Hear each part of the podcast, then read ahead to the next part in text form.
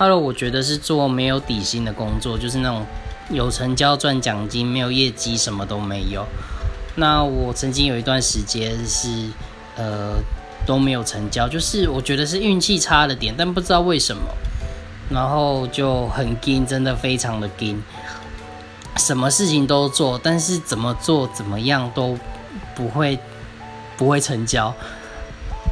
然后那一段时间，其实做的越久，做的越多，就越怀疑自己，因为都没有成果嘛。然后就会没自信，然后觉得是不是这一行真的不是自己该走的路。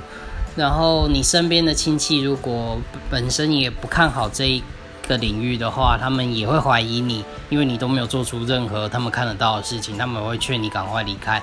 呃，骂你呀，然后一直念啊，打电话催你。然后各种方式，这样真的蛮崩溃。不过还好我撑过去啦。